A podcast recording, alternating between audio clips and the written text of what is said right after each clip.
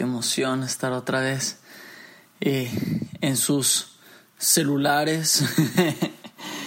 Estoy súper emocionado de, del resultado del primer episodio, aunque en realidad no tengo números concretos porque soy un poco novato en cuestión del podcast y no sé cómo todavía sacar los números y la página que estoy usando para, para subirlos me pide que haya subido tres eh, episodios para poder arrojar datos.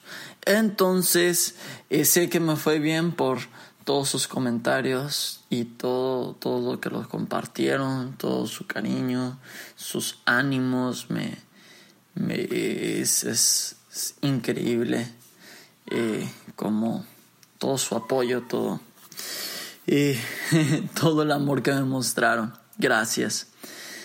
Estoy súper feliz con este segundo episodio. Es un episodio súper especial porque es el especial de Navidad. Y eh, pues bienvenidos al episodio número 2. Tus papás son Santa Claus. y voy a empezar explicando por qué se llama así. Eh, muy simple, muy sencillo. Se llama así porque creo firmemente en que era tiempo que lo supieras.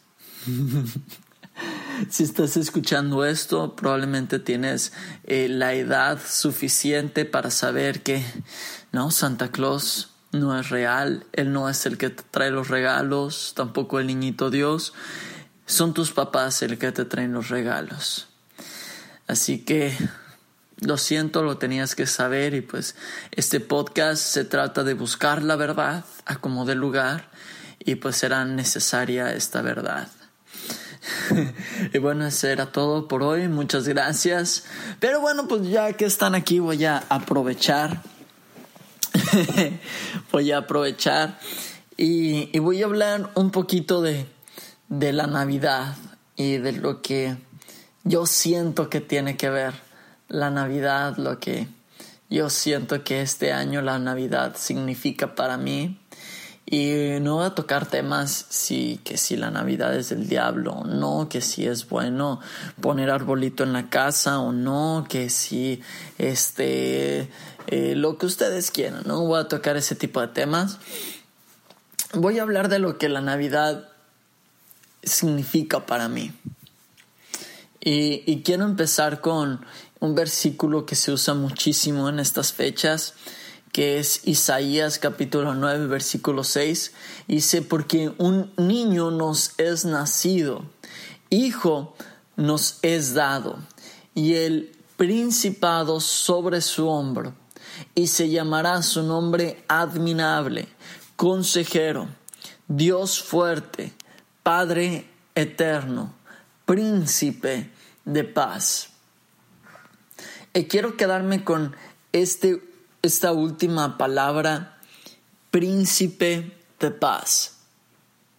Y, se me hace muy interesante porque eh, si analizamos la historia del ser humano, en, en nuestra historia como humanidad hay todo excepto paz desde eh, eh, el, principio, desde Génesis, podemos ver a un hermano matando a su otro hermano. ¿Dónde hay paz ahí? Y, se desenvuelve la historia y vemos guerras y, seguimos con historia contemporánea y hay revoluciones y hay guerras y hay muerte y hay hambre y hay enfermedad y uno dice, bueno, en esta planeta, en esta, eh, como seres humanos, en esta raza, tenemos todo excepto paz. Al ser humano le gusta pelear, le gusta la guerra, peleamos por todo. Yo le voy a un equipo de fútbol, tú le vas a otro, entonces te voy a golpear solo porque sí. Este, tú le vas a un partido político, yo apoyo a otro, y entonces te voy a criticar, eh, te voy a insultar, incluso te voy a golpear solo porque sí. No, tú, eh, tú crees que se debe de guardar el sábado, yo no creo que se debe de guardar el sábado. Y entonces te voy a insultar, te voy a eh, discriminar, te, te voy a hacer menos solo porque sí, nos encanta pelear.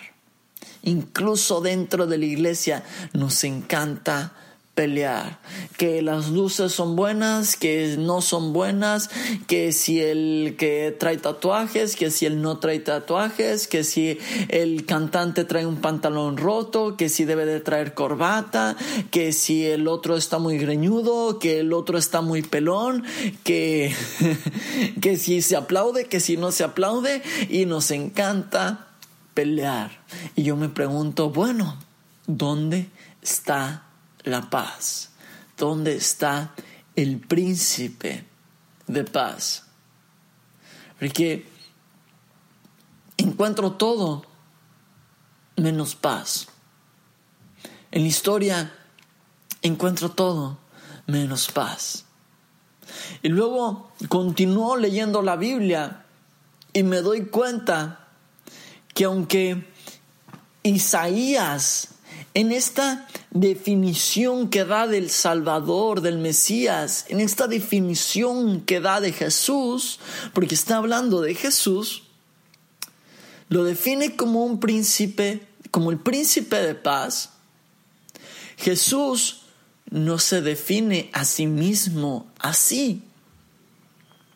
Y lo podemos ver en, en Mateo capítulo 10, versículo 34, dice Jesús, no penséis que he venido para traer paz a la tierra. No he venido para traer paz, sino espada. O sea, lo, lo dice y lo confirma y lo reafirma todavía. Así como, no crean que me estoy equivocando, no crean que me trabé. O sea, lo que estoy diciendo es así.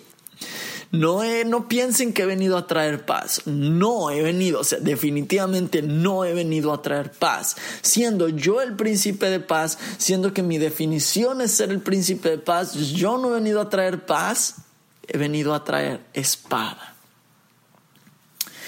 Y, y, me, y me quedo con dos lados de una moneda. Porque no podemos negar que Jesús es el es amor, su, su núcleo, su esencia más pura es el amor. Pero al mismo tiempo Él está diciendo, yo no soy paz, soy espada. O sea, por un lado él, él, dice que es paz y por el otro lado no es paz, es espada. Y Jesús tiene esta dualidad.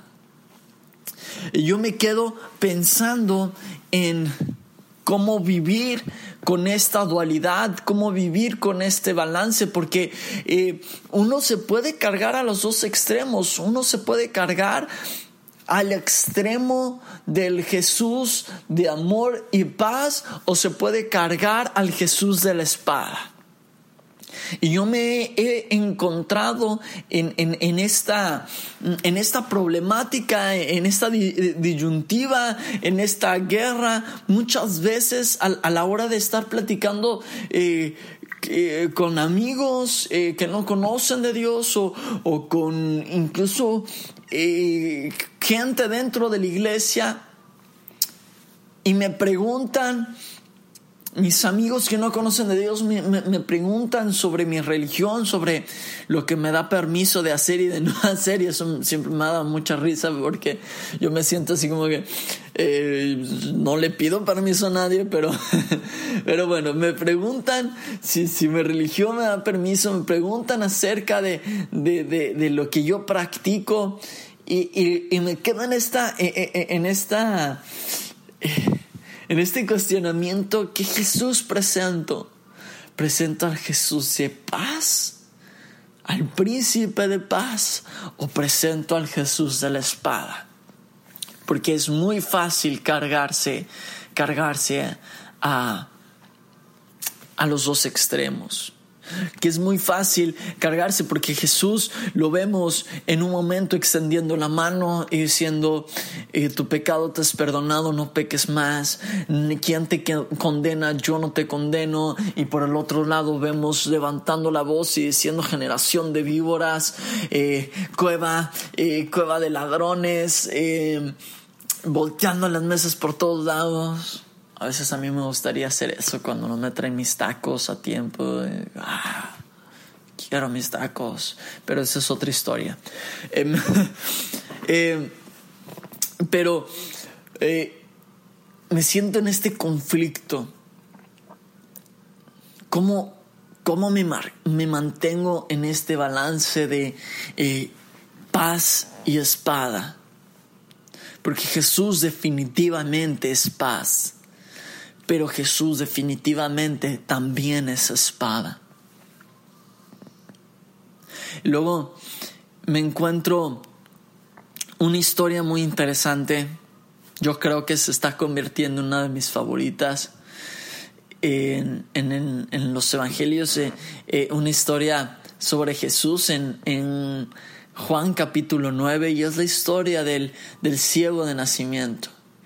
Y, muchos ya han escuchado esta historia y es que Jesús un día se encuentra a un ciego de nacimiento. Los discípulos le preguntan, pues ¿quién pecó? Él o sus padres, porque se creía que si alguien nacía enfermo de nacimiento era porque cargaba con el pecado de sus padres. Dice, no, es que no, no es que pecó él, no es que pecaron sus padres.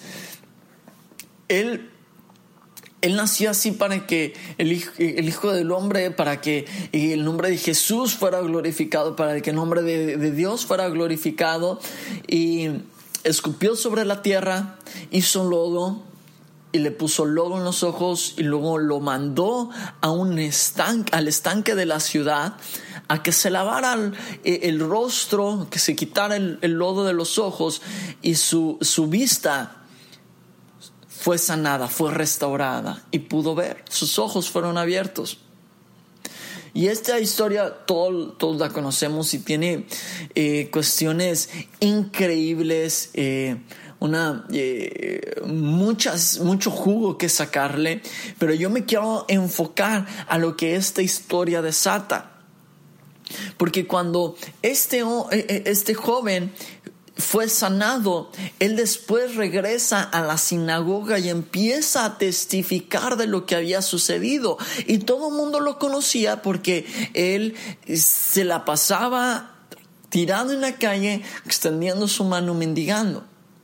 Una persona enferma, eh, una persona eh, con discapacidad, era lo único que aspiraba si eras una persona coja que no podías caminar, una persona ciega que no podías ver, a lo único que aspirabas era a mendigar en la calle, sobreviviendo. Que alguien te diera unas monedas para poder comer. Y, y él entra, la gente se da cuenta que ahora puede ver y empieza a testificar que Jesús lo había sanado. Y, los, los, religiosos de, ese tiempo, los fariseos, le empiezan a, decir, pero ¿cómo Él te sanó si todos sabemos que Él es un pecador? Y, Él dice, yo no creo que Él sea un pecador porque eh, él, él, oró por mí y yo fui sano y todos sabemos que eh, Dios solo escucha a los que son justos y a los que son rectos ah, que eh, pues no sé de dónde haya salido, pero él no viene de Dios, le, dicen los fariseos. Y él, y él insiste. Y, los fariseos, los fariseos le, le, le dicen, pues tú qué nos vas a enseñar a nosotros si tú eres ciego. ¿No? Y lo corren de la sinagoga y él se sale muy triste que lo habían corrido. Y Jesús escucha que lo habían corrido y va a buscarlo. Me encanta este, esta escena. Jesús escucha que lo corren y va a buscarlo. Porque aun cuando, esta es una entre paréntesis, porque no, no aun cuando, cuando los fariseos, los que creen saber, te corren y te hacen a un lado, Jesús no va a dudar en irte a buscar aun cuando los que creen tener todas las respuestas te dicen, no, tú no sabes, no, tú qué me vas a enseñar a mí, no, tú, no, tú lárgate de aquí porque tú no perteneces a nosotros, tú eres un vil ciego, un mendigo. Mm, Jesús no va a dudar en ir a buscarte. Y, y Jesús va y lo busca, lo encuentra y es, eh, eh, es increíble porque este joven no conocía el rostro de Jesús. Porque cuando Jesús le pone lobo en los ojos, lo manda a lavarse, él se lava y su vista regresa, Jesús no estaba ahí. Entonces había tenido un encuentro con Jesús, un encuentro con la gracia, con eh, eh, el, el poder de Dios, pero no conocía el rostro de Jesús. Había tenido un encuentro con su amor, con su misericordia, con la gloria de Jesús, pero no conocía el rostro de Jesús. Entonces llega este, este joven, no sabía con quién estaba hablando. Y Jesús le dice, ¿tú crees que el que te sanó es el Hijo de Dios? Y le dice, sí, yo creo, pero me gustaría verlo. Y le dice, Jesús, yo soy. Yo soy el Hijo de Dios, yo soy el que te sanó, yo soy. ¿Crees en mí? Y el joven dice, creo. Y dice la Biblia que lo adoró.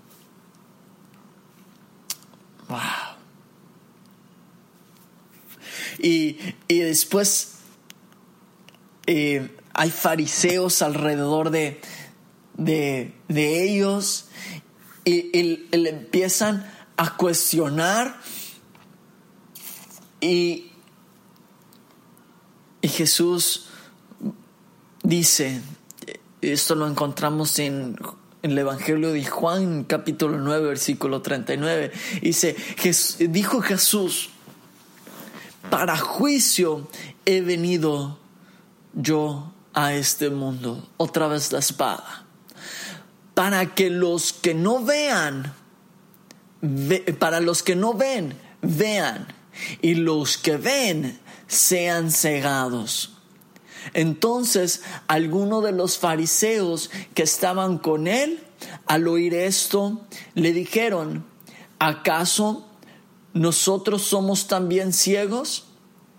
Jesús le respondió, si fueran ciegos, no tendrían pecado.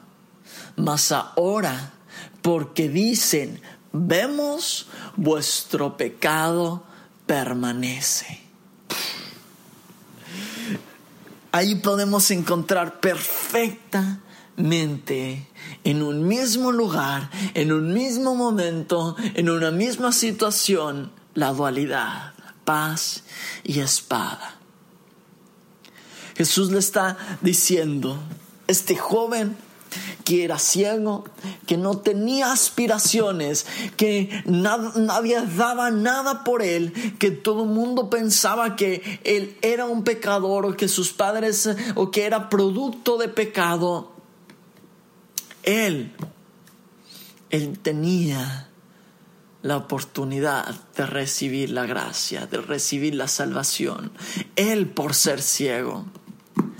Pero ustedes Ustedes que dicen, veo y se jactan de poder ver, se jactan de conocer. La vista tiene que ver con lo que yo conozco, con lo que yo sé, con lo que yo creo que soy, con el ego.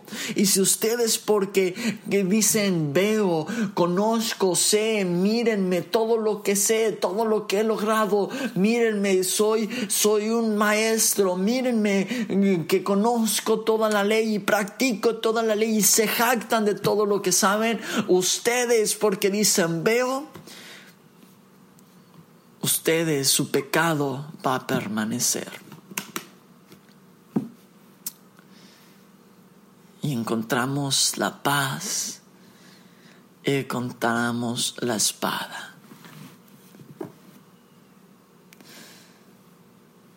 Tras más dicen veo, más pierden la oportunidad de encontrarse con la gracia. Y es no, no es que no haya acceso a la gracia, es que pierden la oportunidad de encontrarse con ella. Y bueno, me pueden preguntar, ¿y todo esto qué tiene que ver con la Navidad?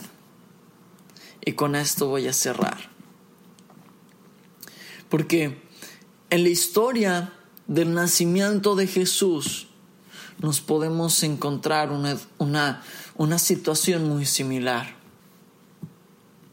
Cuando Jesús, cuando José y María están buscando un lugar donde pasar la noche y donde su Hijo Jesús, el Hijo de Dios, el Salvador del mundo, podía nacer, estaba a punto de nacer y ellos empezaron esta búsqueda de dónde pasar la noche para que Jesús naciera y empiezan a tocar puertas. Y una y otra vez se encuentran con una misma respuesta. Estamos llenos. No hay espacio. Estamos llenos, estamos llenos, estamos llenos, estamos llenos.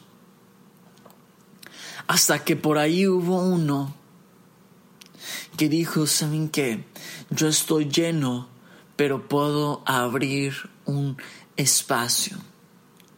Tal vez no es el mejor espacio, tal vez está sucio y huele muy mal, pero les puedo abrir un espacio y les abre su pesebre. Pesebre es donde se guardan los animales. Lo más seguro es que había vacas, había ganado, tal vez eh, no vacas, la, la, la, verdad, eh, eh, desconozco la, la según la, la, geografía, el tipo de, animales. Entiendo que creo que no había vacas, lo más seguro es que eran borregos, tal vez camellos, tal vez burros, pero había ganado, ustedes entienden el punto, había ganado. Y como en cualquier rancho, no sé si algún, alguna vez han ido a algún rancho o han estado cerca de un campo cuando se le acaba de poner abono, huele muy mal. Y lo más seguro es que ese lugar olía así, mal. Y pero a Jesús no le importó. Jesús no, no necesitaba el hotel de lujo, no necesitaba el palacio para nacer. Jesús lo único, lo que estaba esperando era que alguien le abriera un espacio. Y ahí encontramos esta misma situación. Porque así como los fariseos decían, vemos, y por decir, veo, perdían la oportunidad de encontrarse con la gracia y la misericordia de Jesús. Así, estas personas, por decir, estamos llenos, se estaban perdiendo la oportunidad de presenciar el nacimiento del Salvador. Se estaban perdiendo la oportunidad de que Jesús naciera en su hogar, en su casa. ¿Cuántas veces no hacemos lo mismo? ¿Cuántas veces no, decimos, estamos muy, estoy muy lleno? Estoy muy lleno, no, tengo mucho conocimiento. Hace mucho, he leído la Biblia muchas veces, eh, he leído eh, tantos libros, estoy muy lleno, no necesito eso, no necesito de la gracia, no necesito restauración, no, yo ya sé mucho, no necesito que me ayudes con mis problemas, no necesito que ores por mí. No, yo ya tengo mucho, mira, tengo un buen trabajo, mira, eh, estoy terminando la universidad o estoy terminando la maestría o estoy terminando eh, eh, el, doctorado y no, no, yo, yo, ya, yo ya sé mucho, y yo no necesito de eso. Y por decir, estamos llenos, estoy lleno, perdemos la oportunidad de que Jesús nazca en nuestras vidas, de que Jesús nazca en nuestra familia, nuestras situaciones. No, yo estoy lleno, soy muy listo, puedo solucionar esto solo. Y perdemos la oportunidad de que Jesús nazca, de presenciar este milagro. Pero Jesús solo necesitó a una persona que tal vez dijo, si estoy lleno, pero te puedo abrir un espacio. Jesús no necesita que le vacíes la casa, Jesús necesita un espacio. Por más sucio, por más maloliente, por más problemático, por más desastroso, por más eh, lo que quieras decirlo, por más feo que esté, si le abres un espacio, Jesús nace ahí y cambia la historia.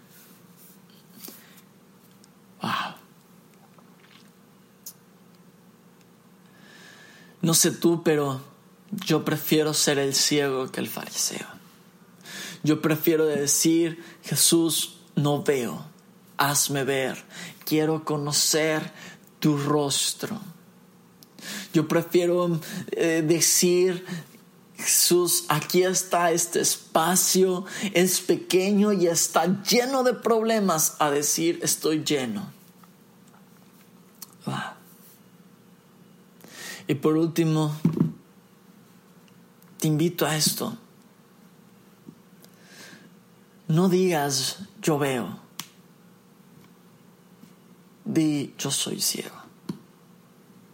No digas estoy lleno. Abre un espacio. Deja que Jesús nazca una y otra vez en tu vida.